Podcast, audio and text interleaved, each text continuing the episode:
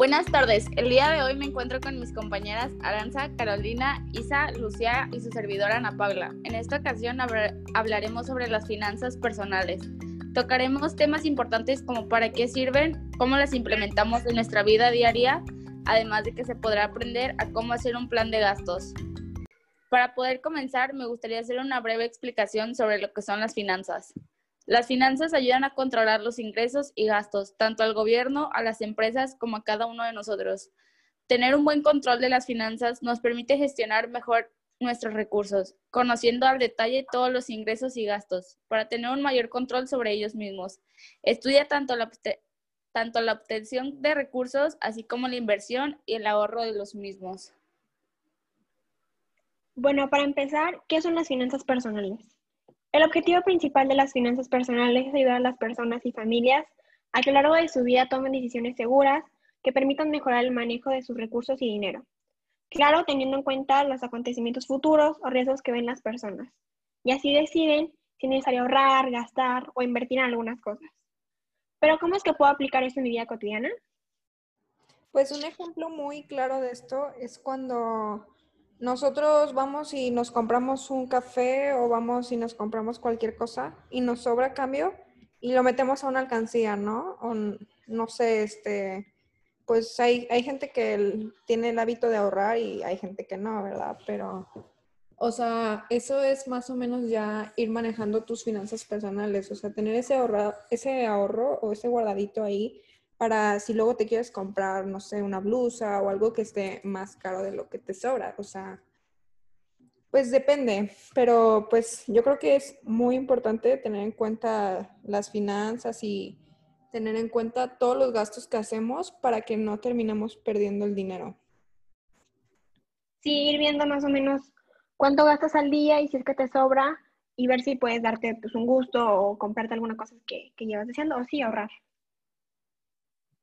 Más que nada, tener el hábito de, por decir, si tengo 100 pesos y sé que necesito 40 para comprarme una, no sé, una nieve que ya tenía destinada a comprármela, poder comprármela y esos 60 pesos que me sobraron, yo decir, bueno, los voy a guardar y pues para así ahorrar.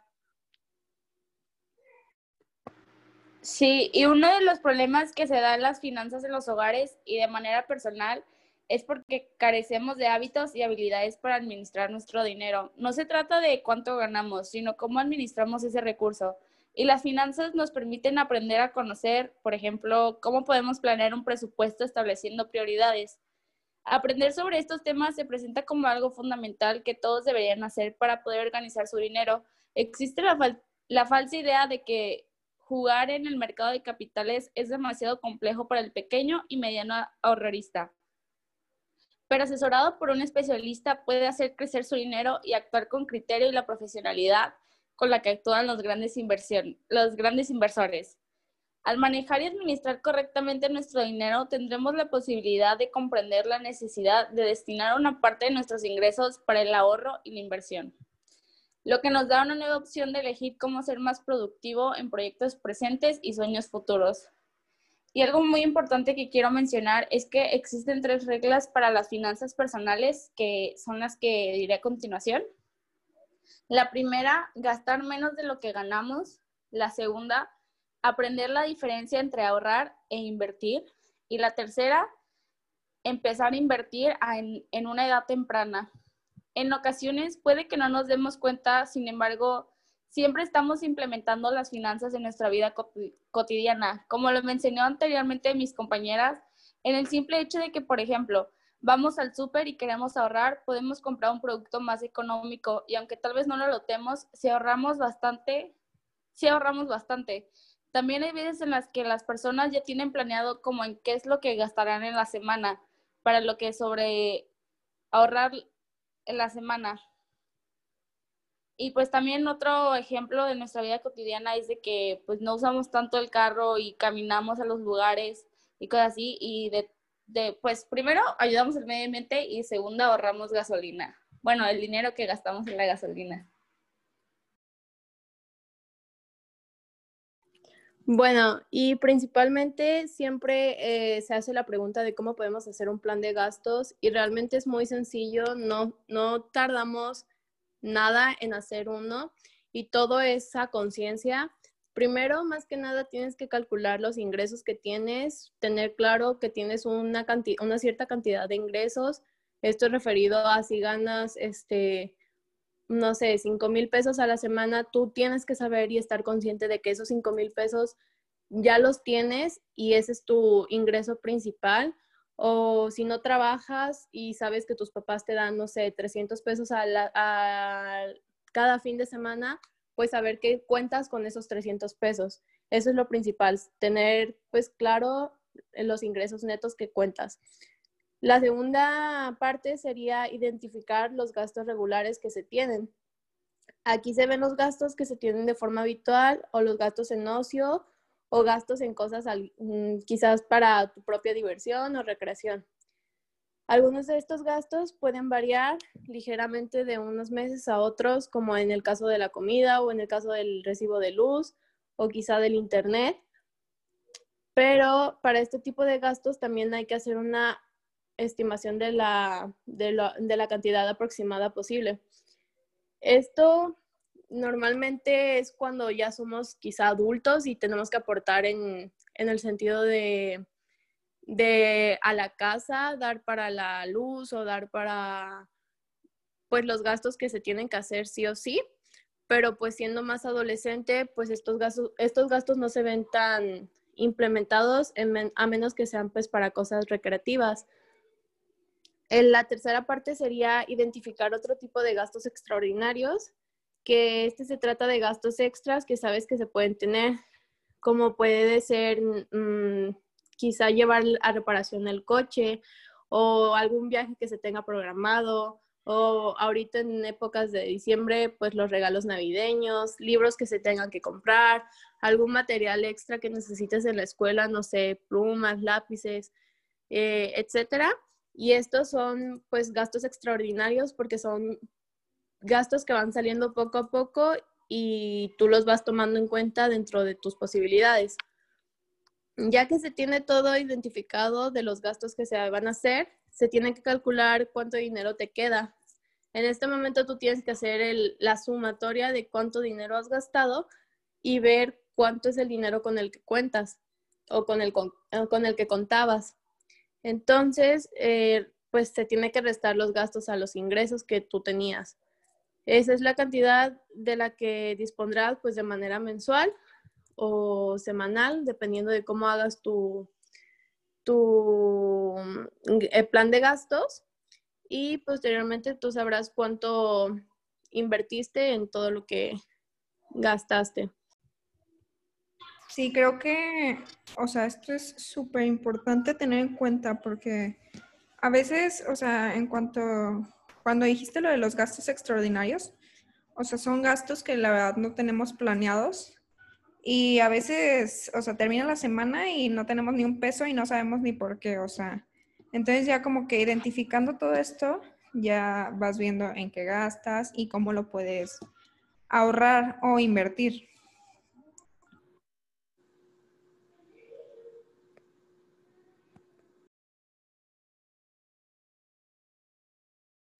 Sí, claro, más que nada eso, porque luego, mm, como tú dices, llega el punto que ni siquiera tú sabes en qué te gastaste el dinero, o sea, de la nada ya no tienes nada de dinero con el que contabas antes y luego te pones a hacer un, un este, pues como analizar en todos los gastos que has hecho y realmente te das cuenta que eso que te faltaba, no sé, era porque se te antojó una nieve y ya te lo gastaste porque contabas con ese dinero.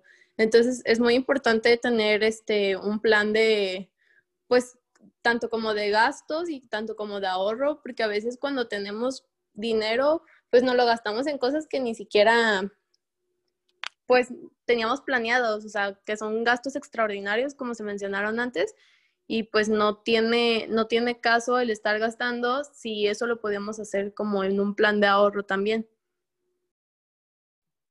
Así es, concuerdo con mis compañeras Isa y Lucía. Y pues yo les voy a hablar de cómo se relacionan las finanzas personales con la contabilidad. Algunos de los elementos de las finanzas personales son los ingresos, que son todos los recursos o entradas de los que se dispone, por ejemplo, salarios, rentas de alquiler, de piso, de coche, venta de bienes, etc.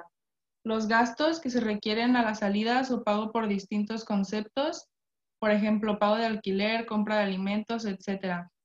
Activos, que son los bienes de larga duración con los que se dispone, por ejemplo, casas, terrenos, coches, etc. Pasivos, que son las deudas que mantenemos con terceros, por ejemplo, deuda con un banco o un amigo. Para planificar las finanzas personales se requiere un proceso de análisis que cuenta con varias etapas. Algunas de ellas son la evaluación, que es conocer la situación inicial de la que la persona o familia, qué tipo de ingresos tiene, cuál es su nivel, cuáles son las expectativas de cambio futuras, etc. Otra de las etapas es establecer objetivos, que es identificar y priorizar los objetivos financieros de corto y largo plazo. La planificación, que es definir una estrategia acerca de cómo se pueden llevar a cabo los objetivos y cuáles son los instrumentos financieros apropiados. La ejecución, que es llevar a cabo el plan financiero considerando ajustes en el caso de imprevistos. Y por último, el monitoreo y revaluación, que es, la, que es monitorear el cumplimiento del plan, verificar si existen cambios relevantes en las condiciones iniciales y evaluar si es necesario un ajuste o cambio en el plan financiero. Yo considero que la contabilidad es una herramienta que ha permitido ejercer un control sobre los bienes que componen una organización. Entonces, desde esta perspectiva, podemos ver el impacto de la contabilidad en las finanzas sociales y en lo económico. Para terminar, ya sabiendo todo esto que explicaron nuestras compañeras, me gustaría regalarles algunas recomendaciones para tener las finanzas personales sanas. Lo primero que les recomiendo es hacer un presupuesto mensual. Esto es hacer una lista de tus ingresos y egresos y así poder identificar los gastos que no son necesarios. Esto pues nos ayuda a saber la capacidad de ahorro para lograr tus objetivos y hasta dónde puedes gastar, que es lo que comentábamos anteriormente. Lo que también súper recomiendo es ahorrar que pues todos sabemos lo que es ahorrar, pero un consejo que doy es procurar que sea una cantidad fija y que no solo lo que te sobre en la semana. O sea, un buen ahorro para lograr una inversión que te permitirá multiplicar tu dinero a futuro. O sea, no sé, por ejemplo, si tú gastas, si tú ganas 500 pesos a la semana, no sé, tener una, una base que te diga que todas las semanas voy a ahorrar 100 pesos mínimo. Y ya tener ese sustento para que no sea algo irregular y que al final no termines abandonando tu ahorro. Después les recomendaría también automatizar tus pagos y ahorros, que esto algunos bancos permiten tener los pagos de los servicios automatizados y así como la separación de una parte de tu ingreso para el ahorro. O sea, ¿qué quiere decir esto? Tener separado lo de la luz, tener separado lo del agua, tener separado lo del gas, lo de la renta, etcétera, etcétera. Y ya de ahí ver cuánto es el dinero que de verdad tú tienes para tus gastos o lujos. También recomiendo siempre comparar precios, que pues ya sea como ya sea el servicio como la telefonía, la luz, el agua o cualquier producto en el supermercado, que pues aunque no parezca, este, o sea, sí hay lugares donde hay como más posibilidades económicas que nos puede ayudar para pues mantener este ahorro. También un punto muy importante es el evitar los gastos innecesarios. O sea, todos caemos en los gastos innecesarios, la verdad. Pero pues al saber cuál es tu presupuesto y mantenerlo controlado todo el tiempo, sabes en, en qué gastas y cuánto y por qué lo puedes reducir a aquello que no es necesario. O sea, esto no significa que no te des un gusto de vez en cuando, pero lo puedes hacer de manera más responsable y sin afectar a tu economía. Finalmente, tener las finanzas personales sanas es independiente de si ganas mucho o poco dinero, como lo comentaba mi compañera Ana Paula. O sea, no significa que debas de vivir austeramente para lograr ahorrar y no tener deudas. O sea, no. Más bien es tener como este balance de lo que ahorras y lo que ganas y saber cómo está tu dinero y en dónde está. Para llegar a tener las finanzas sanas, debes llegar a un equilibrio entre lo que ganas y lo que gastas, tus deudas y lo que quieres ahorrar. O sea, tener bien claro tus objetivos con el dinero que estás obteniendo, con el dinero que estás gastando, con tus deudas. Y deudas no me refiero que le debes a un amigo, o sea, deudas, como decía anteriormente, que la renta, o sea, pagos que se tienen que hacer. Y tener el ahorro que, pues, es el ahorro fijo.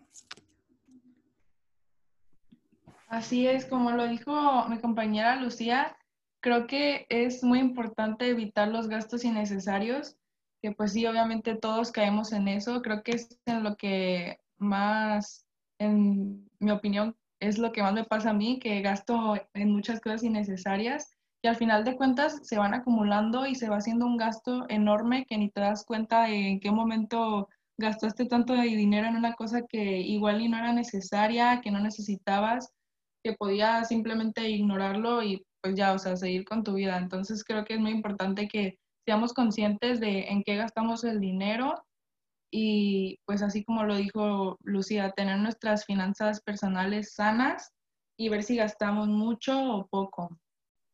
Sí, igual, no sé si les pasaba cuando iban a la escuela, que por decir, no sé, les daban 100 pesos para la semana, no sé cuánto les daban sus papás, y que decían, no, pues tengo dinero, entonces un día compraban más de lo debido, ¿no? De que se compraban su torta, su jugo y compraban unas papitas. Y al final ya estaban pidiendo a los amigos de que, ay, no, es que ya no me salieron las cuentas, ya, ya no me alcanza para comer, no sé, el día siguiente o así. Porque ahorramos en cosas pues innecesarias, la verdad. Sí, concuerdo mucho con ustedes, con todas las opiniones que han dado. Y pues sí, creo que a veces, no, ahorita que estaban mencionando lo de los gastos innecesarios, a veces no nos damos cuenta, pues en ese momento de qué tanto, por decirlo de alguna manera, estamos tirando nuestro dinero a la basura. Pero ya cuando, no sé, vemos las deudas que tenemos, que no nos alcanza para, para, pues las cosas necesarias que son para vivir, ya sea, no sé, que no nos alcanza para la renta, que no nos alcanza para el agua, para la luz, para el gas.